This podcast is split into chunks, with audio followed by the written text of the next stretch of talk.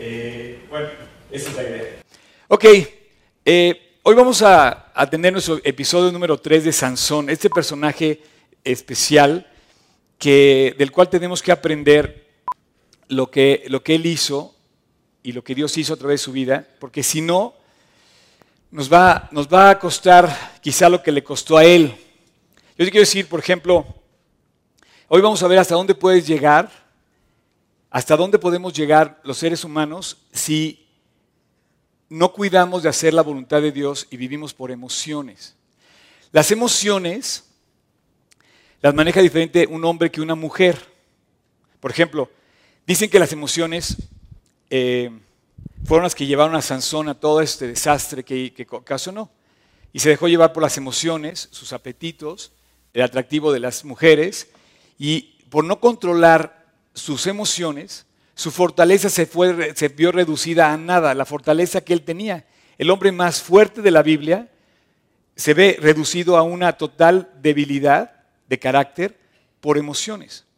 Ahora, las mujeres y los hombres manejan diferentes emociones, pero no están mal las emociones.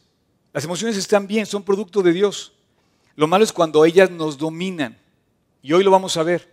Hoy vamos a ver cómo es un desastre cuando tus emociones y mis emociones eh, dominan tu vida.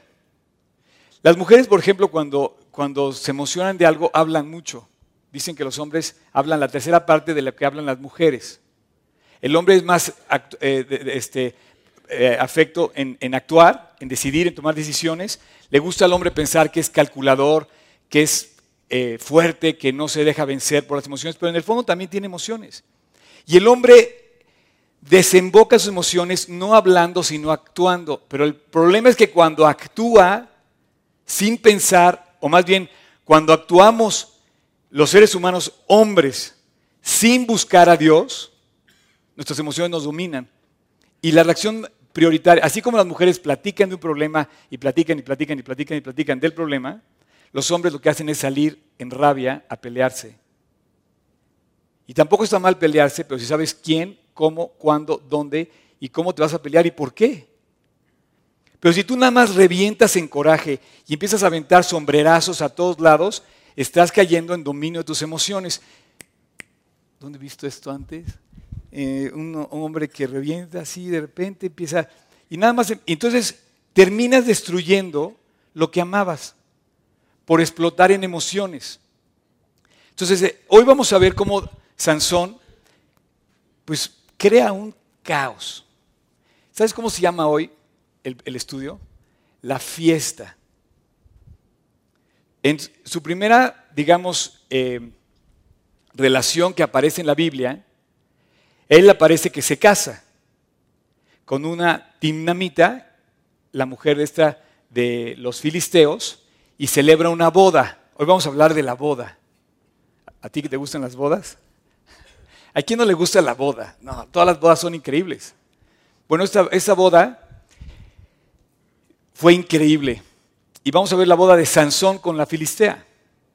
No sé bien el nombre, no, no, supe nunca encontrar cómo se llamaba esta mujer. Era la, hija del Timnateo, le decían, la hija del Timnateo. Eh, pero bueno, las consecuencias fueron terribles. Si alguien aquí produce alguna serie de televisión, o produce cine o algo así, debería ser una historia con lo que vamos a ver hoy. Eh, dice la Biblia, hagan uso de la libertad, sí, hagamos, vivamos, Dios nos llamó a ser libres, pero no usemos la libertad como ocasión para hacer cosas que no debamos hacer, sino para vivir sirviendo a Dios. Aquí te da la libertad, dice, si tienes la libertad, ve y libremente, les quiero decir esto a los staff de aquí, a los que sirven aquí en esta célula, usemos nuestra libertad para servir a Dios, la libertad que Dios nos da para servir libremente, de corazón no forzados, no obligados. Y a mí me, emociona ver que toda la gente que participa, no solamente en esta, sino en todas las células que hay de la, Biblia en el mundo, y, que, quieren servir y quieren dar. Dice, usemos la libertad para lo bueno, para servir a Dios, para multiplicar el mensaje de Dios, para hacer que corra el mensaje de Dios, Pero no usemos la libertad como un pretexto para hacerlo malo. Porque muchos, nosotros usamos la libertad que Dios nos dio a decir, bueno, Dios ya me perdonó, Dios está conmigo y lo que venga no importa. ¿Cuál es la, cuál es la diferencia entre, ¿qué, qué sería lo contrario a vivir por emociones? O sea, decisión, razón, estabilidad, integridad, ¿eh? principios, carácter, honor. O sea, a lo contrario de vivir por emociones, debería ser las cosas que todo mundo en el fondo deseamos tener. Y en el fondo eh, queremos, queremos tenerlas. Fíjate, aquí vamos a ver lo que es la diferencia entre, en este pasaje que es también bíblico. Dice, si quieren abran su Biblia en Gálatas 5 y vamos a ver el fruto de la carne y el fruto del espíritu. En Gálatas, esta línea de... Eh, esta, esta, línea de, esta lista de conceptos es muy ejemplificativo para lo que vamos a ver hoy. Dice, digo pues, andad en el Espíritu y no satisfagáis los deseos de la carne. Porque el deseo de la carne es contra el Espíritu y el del Espíritu contra la carne, y estos se oponen entre sí. Obviamente la emoción se opone a lo que debe ser la decisión, la convicción, la decisión de seguir adelante en tus compromisos. Muchos se casan por emoción y firman un contrato que debe ser de decisión. Pero cuando empiezan a vivir la decisión de la emoción, regresan a la emoción y entonces revientan. Dice el versículo 18, pero si sois guiados por el Espíritu ya no andáis bajo la ley. Y manifiestas son las obras de la carne, que son adulterio, fornicación, inmundicia, lascivia, idolatría, hechicerías, enemistades, pleitos, celos, iras, contiendas, disensiones, herejías, envidias, homicidios, borracheras, orgías y cosas semejantes a las telenovelas. Lo que sale en el cine. Hay fruto de la carne en lo que vemos. Hay fruto de la carne en todo lo que nos quiere vender el mundo. En la publicidad, en la televisión, en el radio. Hay fruto de la carne. ¿Tú te has puesto a pensar quién es el artista que más homicidios ha representado en la televisión o en el cine? Miles. Hay personajes que son famosos porque en sus escenas dominan las pistolas, dominan los rifles y dice, son manifiestas obras de la carne. Rollos que no queremos vivir. Después nos extrañamos de que si fuéramos una sociedad llena de frutos de la carne, dice, y dice el versículo eh, termina diciendo, las cuales os amonesto, como ya los dije tal antes, que los que practican tales cosas no heredarán el reino de Dios. En el reino de Dios no hay esto. El reino de Dios no vive así. ¿Quieres ver cómo vive el reino de Dios? Léete el capítulo 5 de Mateo, donde las bienaventuranzas vas a encontrar las reglas, las leyes del reino de Dios. Pero después dice en el versículo 22, mas el fruto del Espíritu es amor, gozo, paz, paciencia, benignidad, bondad, fe, mansedumbre, templanza. Contra tales cosas no hay ley. O sea, el fruto de vivir en la voluntad de Dios es lo que tú y yo debemos buscar. Es donde está la definición de la fiesta. Una, una celebración de bodas debería ser eso. Amor, gozo, paz, paciencia, benignidad, bondad, fe, mansedumbre, templanza. Esa es una celebración, es la definición de una celebración, de una gran celebración. Yo pienso que nosotros al vivir para Cristo podemos celebrar toda la vida así. Y hoy vamos a entender que la forma de divertirnos que hemos escogido resulta ser muy eh, tramposa. Fíjate bien, la diversión del mundo de hoy nos la vende el enemigo. Y en el momento que vemos el fruto de la diversión, resulta que no te estás divirtiendo.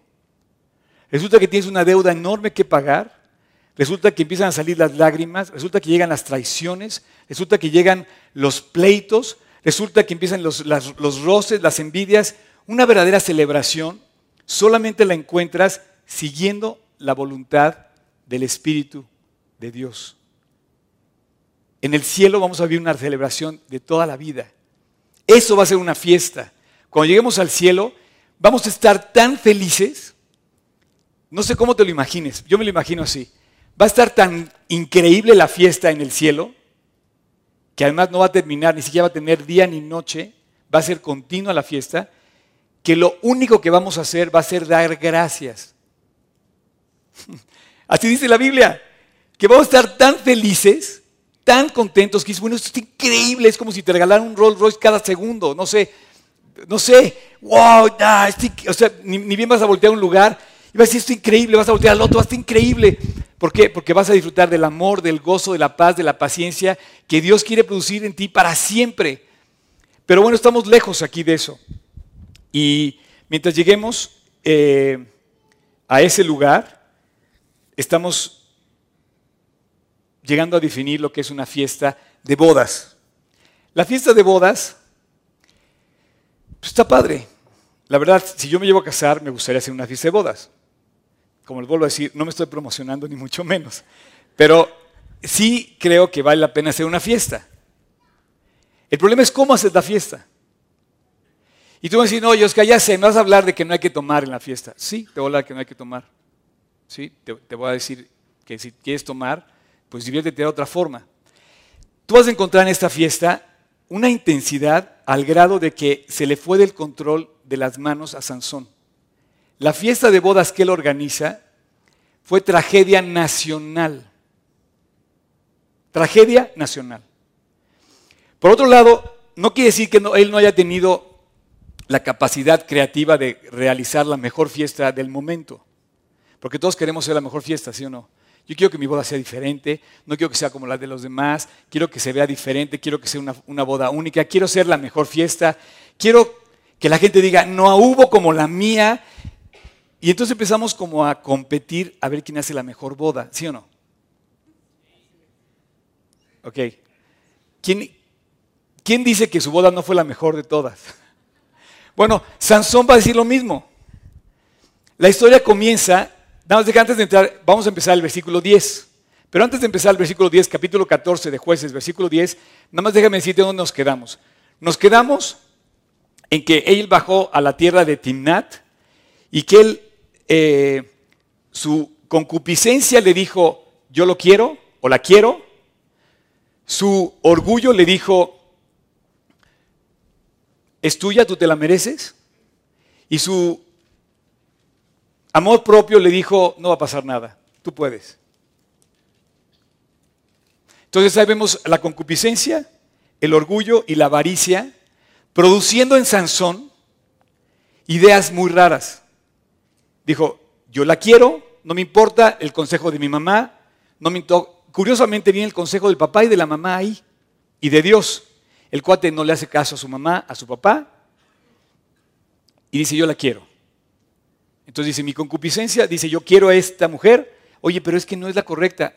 No, papá, esa es la que yo quiero. No, yo consejo. Después, su avaricia le dice, me la merezco. Y se convence de eso y pasa por encima de todo. Y después su orgullo le dice, no te preocupes, cualquier cosa. No, tú tienes el control. Eres fuerte, eres el hombre más poderoso, físicamente hablando de la tierra, Dios está contigo, eres nazareo, Dios te va a bendecir, tienes una promesa sobre ti. Y efectivamente, todos tenemos una promesa de bendecirnos. A ti y a mí Dios nos prometió bendecirnos. Tú debes de reclamar en el buen sentido, decirle a Dios, Dios, si tú me dijiste que me ibas a bendecir, si tú me prometiste bendecirme, yo quiero vivir esa promesa. Y, bueno, eh, vamos a ver cómo esto pasa. Pero bueno, vamos a ver lo que es una verdadera diversión.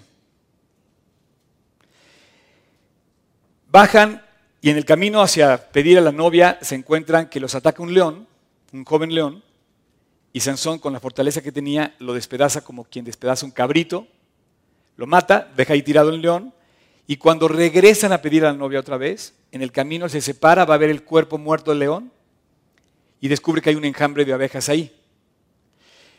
Y él rompe la primera de las tres reglas que él había comprometido no romper como nazareo, el tocar algo inmundo, y lo comparte con sus, con sus papás. Entonces vimos que Timnat se parece a bajar, a descender al Internet, donde, debemos, donde empezamos a navegar y andar donde no debemos andar. Y yo, yo te invito a que de verdad hagas un esfuerzo por salir de la tierra del enemigo y entrar a la tierra donde Dios quiere que tú disfrutes tu vida. Esto lo vimos la semana pasada. Y comenzamos ahora con esta, eh, con esta historia. Quiero decirte que para, para hablar de la boda, si tú recoges más o menos en la perspectiva de las bodas de toda la Biblia, te vas a dar cuenta que las bodas se celebraban más o menos de noche. Las acompañantes de, de la novia tenían que traer unas lámparas. Y las acompañantes del novio eran sus amigos y había un amigo en especial del novio. El novio salía de su casa junto con sus amigos, iban a la casa de la novia donde estaban las mujeres esperando que llegara el novio con sus lámparas encendidas y la novia, y la sacaban de su casa y, todos juntos, familia de la novia y familia del novio, todos juntos se iban al lugar, una de dos, o de iban a vivir los nuevos, eh, los nuevos esposos, o donde iban a celebrar la fiesta. A diferencia de las bodas de hoy, las bodas no se celebraban con grandes eh, inversiones en vestidos de novia. Si se vestían especial, de alguna forma especial, era una vestimenta de, eh, de, pues de fiesta, de festividad, aunque no como ahora que se gastan fortunas, perdón, Maripaz, no es nada personal, pero bueno, este, como todo, es broma, no, no es broma, pero es así, es en serio. Ellos no se gastaban fortunas en un vestido de novia. Entonces igual a lo mejor al novio le salía más barato esto porque tenía que construir su casa, la casa nueva. Y engalanar a la novia era engalanarla, o sea, en, llevarla a su, nueva, a su nueva habitación, a su nueva casa donde iban a vivir. Y celebraban una fiesta con alegría y con cantos. Pero la fiesta de Sansón de bodas no hizo nada de esto. Pareciera que la, la, palabra que usa en la descripción de la boda de Sansón es esta palabra que se llama, em, se dice, esta, esta palabra en hebreo, mishtek, mishte. Esa fiesta no, no hablaba de ir por la novia, traerla a la casa, no, no, no. Aquí lo que hacían era poner licor en la mesa, el fruto de la vida. En esta fiesta iba a romper la segunda cosa que no debía romper él. Ya había tocado lo inmundo, ahora iba a tocar la segunda, eh, iba a romper su segundo voto, se iba a ir a beber a esa boda. ¿No tienes la, palabra tocayo? Mish, mishtek. Esa era la boda, que, ese era el banquete de Sansón. ¿Ok? Bueno, dicho esto, vamos a empezar con la historia. Abra su Biblia en el capítulo 14 de Jueces y vamos a leer a partir del versículo 10.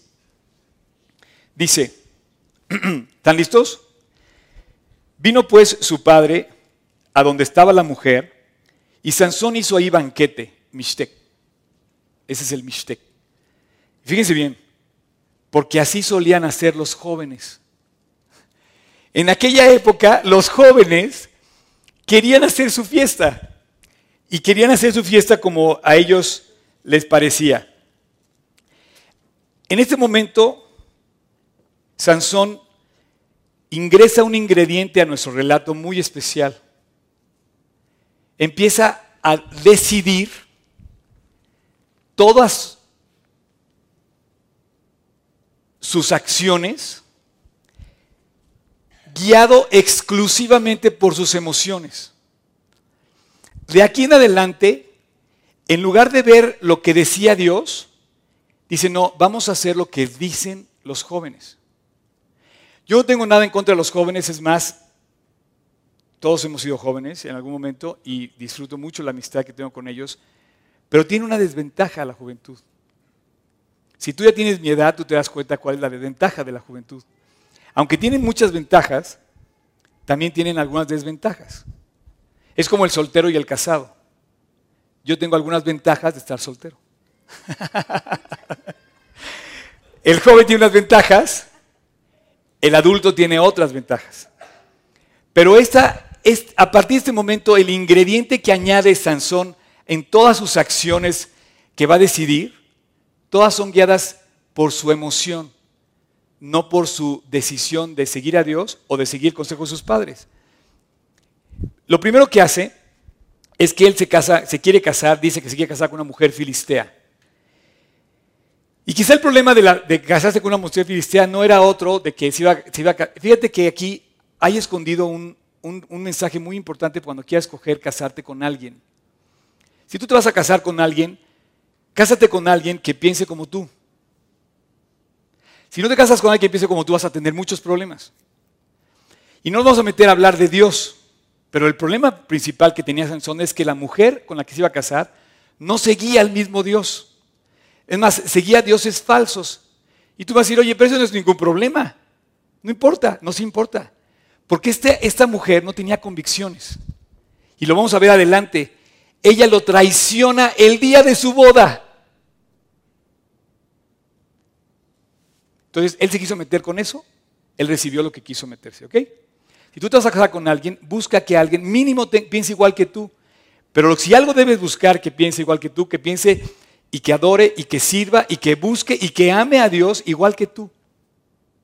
Esto es, esto es muy, muy, muy, muy claro.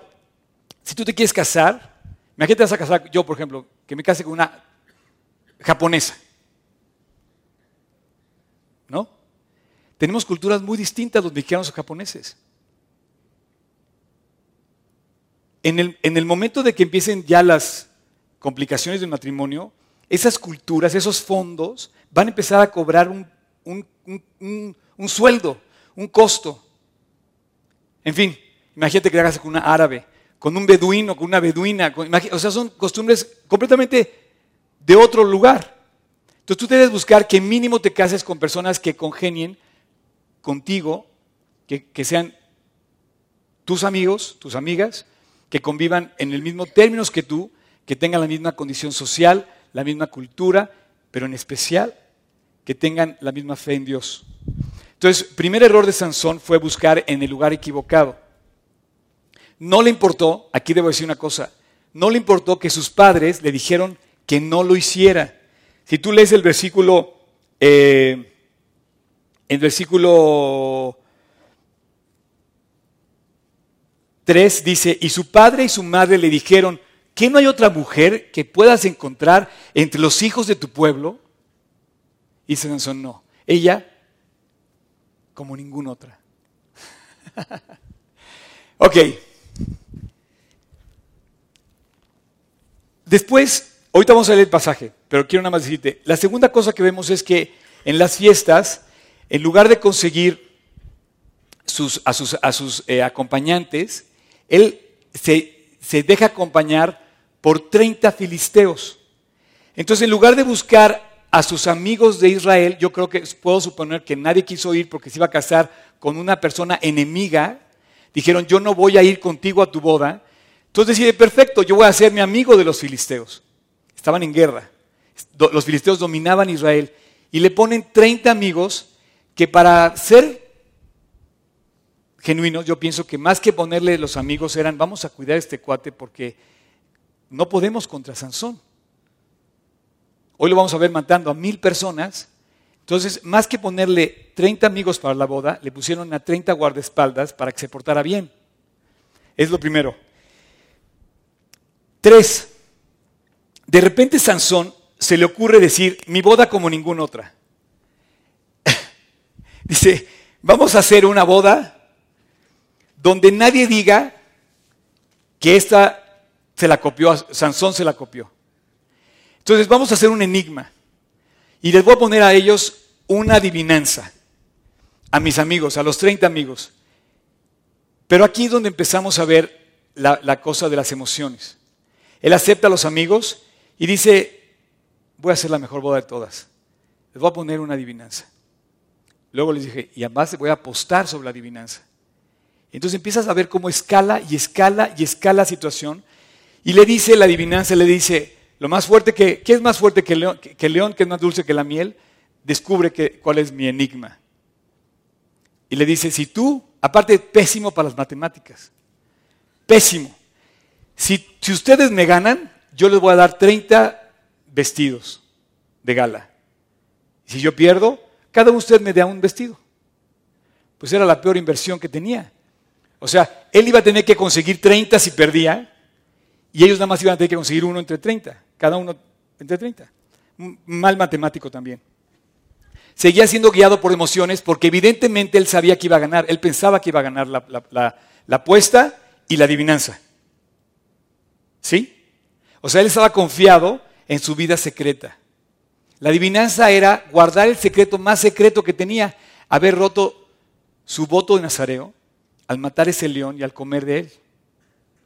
Entonces, la vida secreta, nosotros pensamos que nuestro secreto nadie lo va a descubrir, que nuestra vida secreta está guardada y que nadie la sabe. Tiembla, ten temor de Dios, porque la, vida secreta se va a descubrir un día. No hay nada oculto que no haya de manifestarse. Y vamos a leer la historia. Versículo 11. Vino pues su padre a donde estaba la mujer y Sansón hizo ahí banquete, un mishte. Porque así solían hacer los jóvenes. Versículo 11. Y aconteció que cuando ellos vinieron, tomaron 30 compañeros para que estuviesen con él. Ahí están los 30 compañeros. Y Sansón les dijo, yo os propongo y os daré ahora un enigma. Y si en los siete días del banquete, ah, me faltó decir eso, las bodas duraban siete días o quince días, es lo que duraban las bodas. Si en los siete días del banquete me lo declaráis y descifráis, yo os daré treinta vestidos de lino y treinta vestidos de fiesta. Mas si no me lo podéis declarar, entonces vosotros me daréis a mí los treinta vestidos de lino y los, perdóneme, perdóneme, y los vestidos de fiesta. Y ellos respondieron, Propónnos tu, enigma y lo oiremos. O sea, ¿qué hombre que vive por emociones no te acepta el reto? Claro que sí. ¿A qué no te echas ese clavado? ¿Cómo que no? Yo y ese y diez más. Así son los seres humanos. Así somos los hombres. Uno por, por bravucón y el otro porque dijo, también yo vamos a poder, vamos a poner con él, ¿no? Pero en esto estaba manifestando que todo lo que él estaba haciendo era única y exclusivamente confiado en sus emociones. Nunca reparó en decir, Dios, ¿cómo quieres que yo la fiesta? Dios, no puedo confiar en mí, no puedo confiar en estos cuates. Nunca le preguntó a sus padres, ¿estaba bien? Él empezó a hacer y hacer y hacer y hacer y dijo, voy a hacer la fiesta más ingeniosa de todas. Los voy a poner a todos a, girar.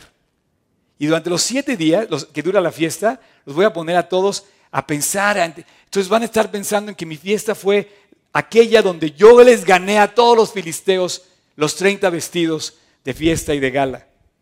Y el enigma era, del devorador salió comida, del fuerte salió dulzura. Matemáticas, según Sansón, no las hagas así.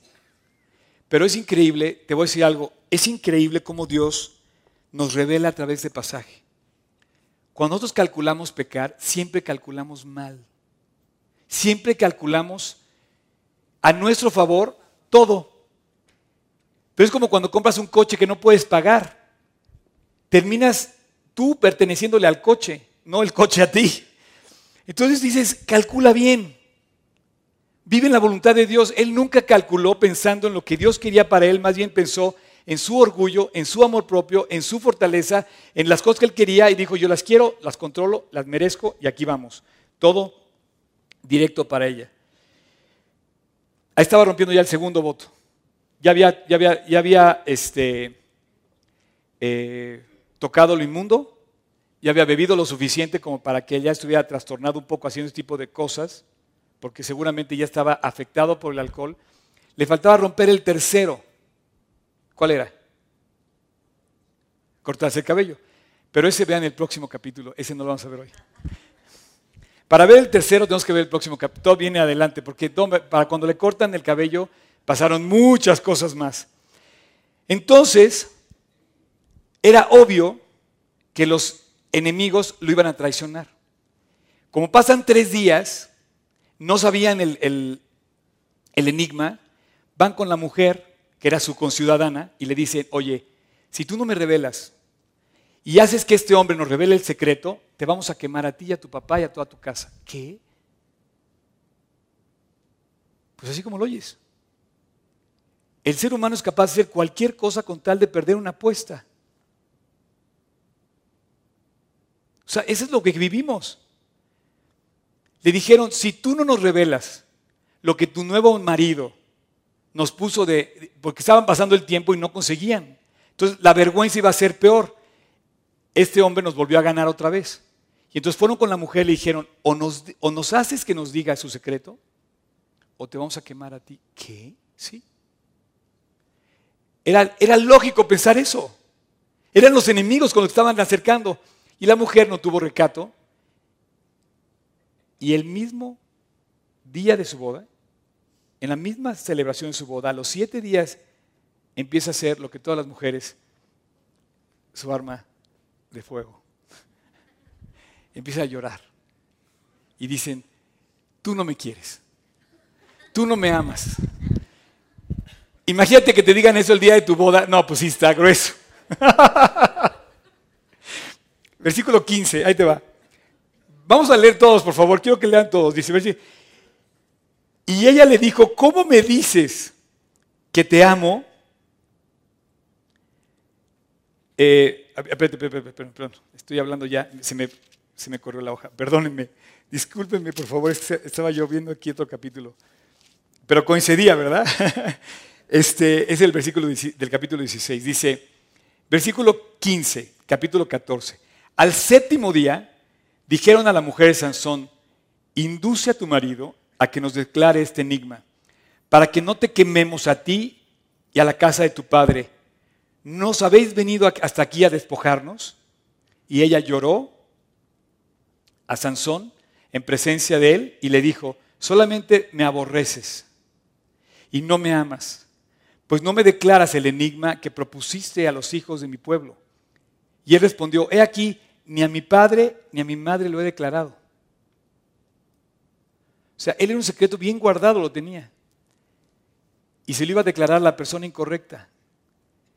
Y a ti te lo voy a declarar. De repente como que brincó la chispa correcta en Sansón.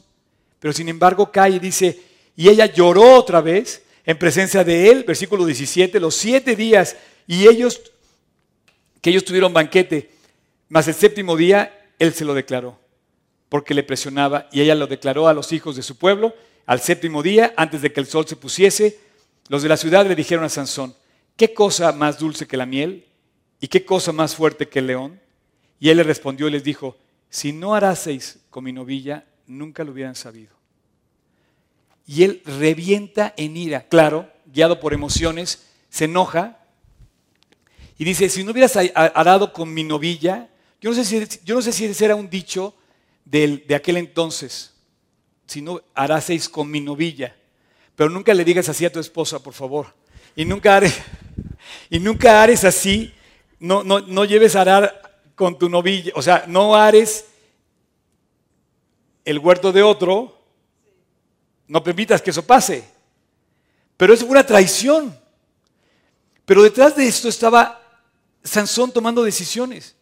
Él escogió mal, él buscó mal a la persona, él no oyó a su papá, él no oyó a Dios, él no oyó a la mamá, él quiso casarse con ella, él fue solito el que se le ocurrió poner el enigma, él el que sabía y solamente él sabía el enigma, nadie más sabía el enigma. ¿Por qué lo declara?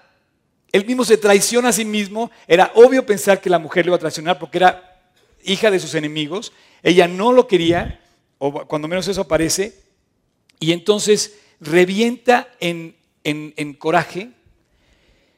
Ahora, si tú piensas que has visto algo, hasta aquí no has visto nada.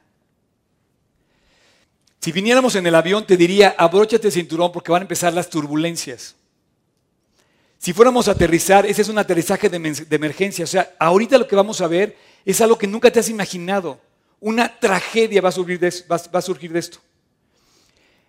Lo que sucede con esto es que tenía que pagar los 30 vestidos.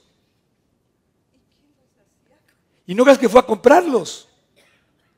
Resulta que se, ve, se va a Ascalón, versículo 19, por favor. Se va a Ascalón, un pueblo, y, que, y se encuentra un cuate. Se encuentra un cuate en Ascalón que su único delito era venir vestido, con ropas elegantes.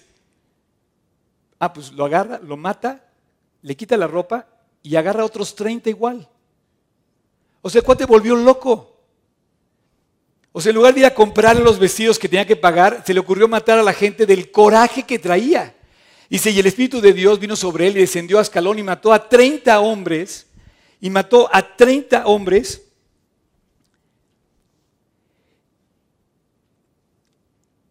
Y tomando los, sus despojos, dio las mudas de los vestidos a los que habían explicado el enigma y encendido en enojo, se volvió a la casa de su padre.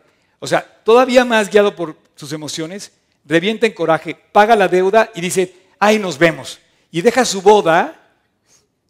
Te digo que fue un escándalo. Imagínate que abandonó su boda y dejó a la novia vestida y alborotada.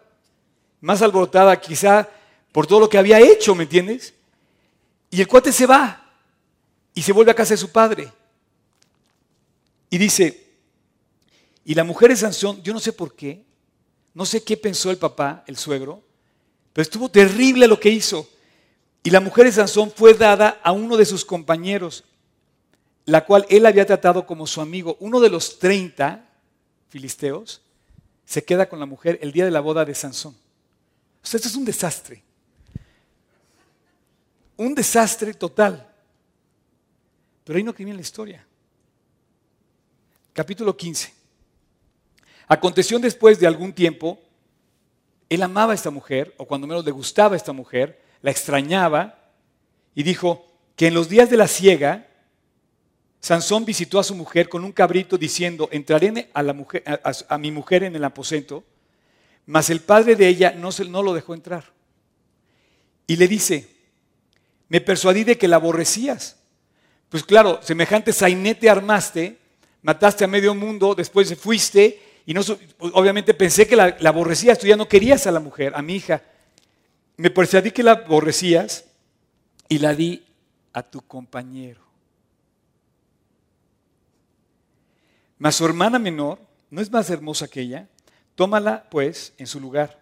Entonces Sansón dijo, sin culpa esta vez seré de todo lo que les haga a los filisteos por lo mal que me hicieron. Y se fue Sansón y cazó 300 zorras y tomó teas y juntó cola con cola y puso una tea, en cada tea, eh, perdón, y puso una tea sobre cada dos colas. Después encendió las teas, soltó las zorras en los sembrados de los filisteos y quemó las mieses amontonadas y en pie, las viñas y los olivares. O sea, el cuate era ingenioso. El cuate se le ocurrió algo increíble. O sea, agarrar una zorra, ahora consíguete 30, luego 300, luego amárrales las colas. Bueno, han de haber vuelto, se, han vuelto locas las zorras y préndeles fuego a las colas. Bueno, esto provocó que toda la economía de la nación de los filisteos se desquebrajara. Quemó bodegas, huertos, viñedos, olivares. No había alimento en el lugar. Quemó todo. Quemó todo. Las zorras, ¿quién las agarra cuando están despavoridas? O sea, estaban huyendo. Logró lo que quería. Era muy ingenioso. O sea, tonto no era. Solamente se dejaba gobernar por sus emociones. Cuando tú te dejas gobernar por tus emociones, estás corriendo un gran peligro. Y yo también. Yo, yo también, si me dejo gobernar por mis emociones, puedo correr un gran peligro. y entonces, ve que, en qué para este asunto. Versículo 6 del capítulo 15 dice, y dijeron los filisteos, ¿quién hizo esto? ¿Quién hizo esto. Hay que agarrar al culpable. Y les contestaron, Sansón, el yerno del Tibnateo, porque le quitó a su mujer y la dio a su compañero. Y vinieron los filisteos y la quemaron a ella y a su padre. Date cuenta la nación con la que él estaba haciendo migas. una nación donde no tuvieron temor de quemar a sus propios conciudadanos Antes de agarrar a Sansón dijeron, bueno, pues a este hombre y a toda la familia vamos a quemarlos como él nos quemó a nosotros. Bueno, esto revienta todavía más el coraje de Sansón. ¿Por qué? Porque si había un poquito de cariño, de atractivo, de amor hacia esta mujer, la perdió para siempre. En la tragedia más espantosa que te puedas imaginar. Él mismo provocó su propia tragedia. En ningún momento se puso a pensar que si les quemaba toda su casa a los filisteos, ellos no se iban a quedar con los brazos cruzados. E, ellos dominaban Israel. En los siguientes versículos te vas a dar cuenta que ellos enviaron a tres mil personas para agarrar a Sansón. O sea, no era nada más voy a quemar un huertito y se voy a comer el jardín de la casa de, de la mujer, no. Quemó toda todo el inventario de alimento que había y que podía haber en Filistea. Se quedaron muertos de hambre. Así es que sus puras y solas acciones, sus solas decisiones, su absoluta y única eh, eh, forma de pensar fue la que lo llevó a todo este rollo. ¿Cuál fiesta? No, no sé si me captas. ¿No te has dado cuenta que tú solo armaste tu propia bronca? O sea, yo soy el que sembré todo el desastre de mi vida. ¿A quién iba a culpar a Sansón? A él se le ocurrió la historia de, del león, a él se le ocurrió tentar a los cuates con un enigma, a él se le ocurrió prender las zorras, a él se le ocurrió simple y sencillamente no obedecer a Dios. ¿No te has dado cuenta que la armas en serio? ¿No te has dado cuenta que tú y yo pensando divertirnos, resulta que nos sale carísimo la diversión. ¿Cuántas fiestas donde no está Dios? Porque donde está Dios, disfrutas de amor, gozo, paz, paciencia, benignidad, bondad, fe. Dice literal, contra esas cosas no hay ley. Pero ¿cuántas fiestas donde no está Dios terminan en fornicación, inmundicia, lascivia, ratía, enemistades, pleitos, celos, iras, contiendas, disensiones, homicidios, envidias, orgías y cosas semejantes a esas. El mundo dice, ¿de verdad? Nos avergonzaríamos de esas cosas. En ningún momento reflexionó, en ningún momento se disculpó, en ningún momento se arrepintió. Todo fue escalando y escalando y escalando y escalando. ¿No te parece que tú has buscado tu propia forma de divertirte? Y después de que has cosechado lo que has sembrado, ¿no admitirás que necesitas ayuda? Aquí es la parte que me gusta mucho, porque Sansón busca ayuda. Me voy a tener que saltar un poco y les voy a decir rapidísimo en qué consiste lo que sucede después. A grandes rasgos, él eh, es odiado por los filisteos. Y como conquistaban, ellos tenían conquistado Israel, ellos, los filisteos van a buscar a invadir Judá. Y Judá, los judíos, le dicen, oye, pero nosotros no hicimos nada, fue, fue el loco de Sansón el que hizo esto. Y entonces dice, agárralo, porque si no vamos a venir a invadir a Israel. Entonces van los, judíos, agarran a, a Sansón y lo amarran y se lo entregan a los filisteos. Y y ya que estaba con ellos, eh, Dios lo vuelve a usar y hace una gran, digamos, eh, guerra contra ellos y él solo mata a mil filisteos. Si quieres leer la historia, continúa leyéndola, te lo estoy resumiendo. De tres mil que fueron a, agarrarlo, se los entregan y ahí mata con una quijada de burro, de asno, no sé qué era un hueso, era, con un hueso mató a mil personas. Pero de repente llegó en que se dio cuenta de lo que había hecho. Dije, Dios, soy una basura. De veras, yo la menosprecié todo lo que me diste, todo lo que tú pusiste en mí como un talento, lo he usado mal, traicioné a mi pueblo, perdí a mi esposa, he sembrado todo para mi propia destrucción. Eh, lastimé a mi pueblo, lastimé a mis padres. Y él dice que empieza a buscar a Dios. Yo creo que aquí, en esta parte, pues no sé por qué no le costó trabajo antes o por qué no reaccionó antes y empezó a buscar a Dios. Porque yo creo que él dijo, Dios, de repente tú me hiciste así para crear este caos.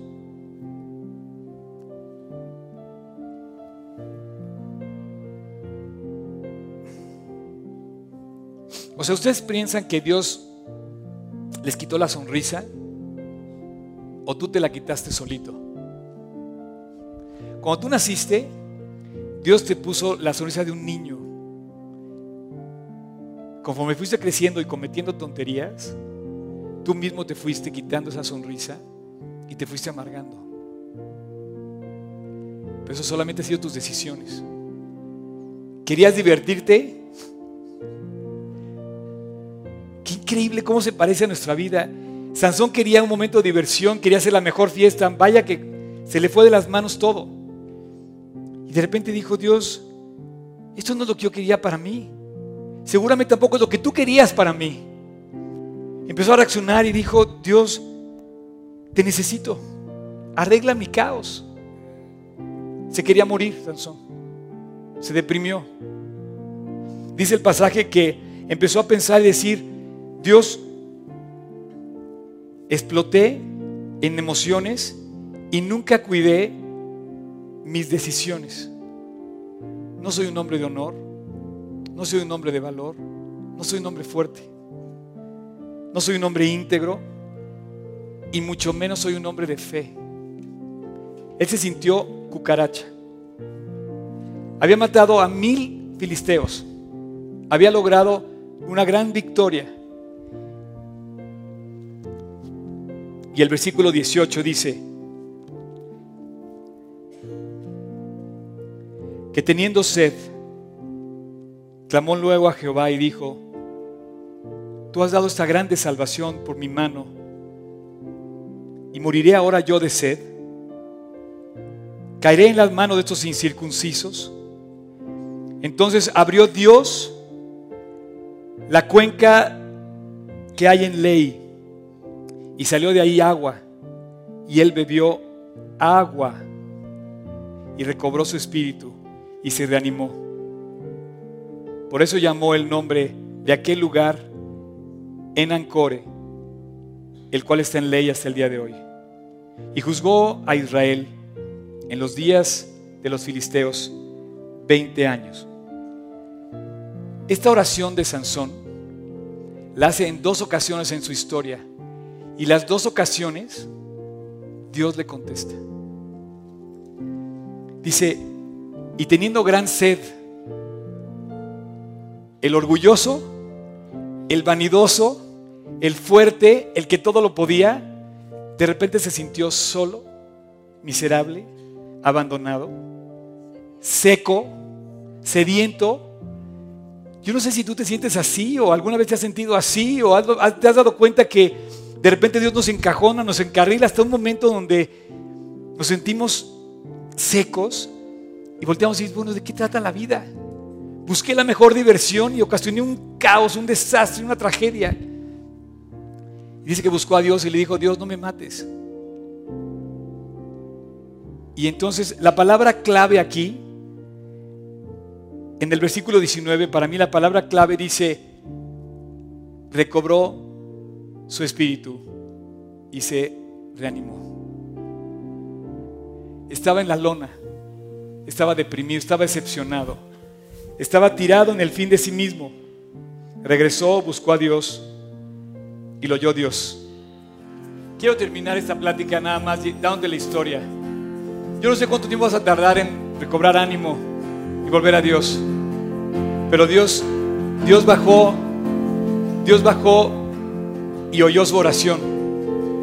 Y yo te quiero invitar, no sé si, te das cuenta de esta gran invitación de parte de Dios. Nuestra vida, de verdad, hemos sido los que hemos ocasionado nuestro propio desastre. Y en este momento es el tiempo de empezar a luchar, pero hacia donde debemos luchar, hacia el lugar correcto que debemos luchar. Él luchó contra el enemigo equivocado en el momento equivocado y guiado por sus emociones.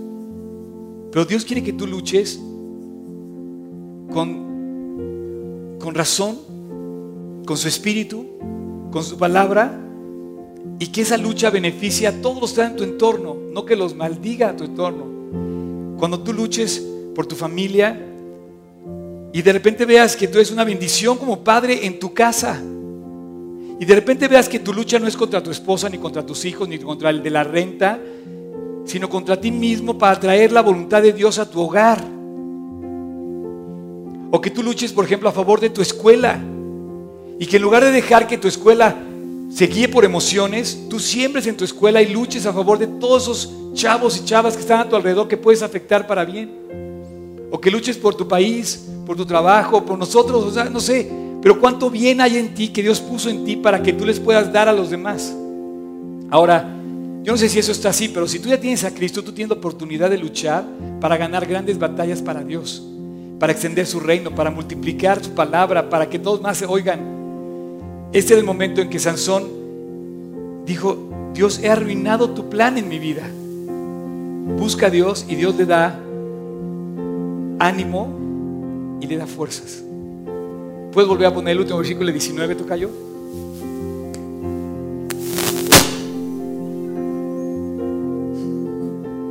Ese. Recobró su espíritu y lo reanimó. No sé cómo te encuentres, pero yo quiero que te fijes en esa frase. Vamos a orar. Dios, Jesús,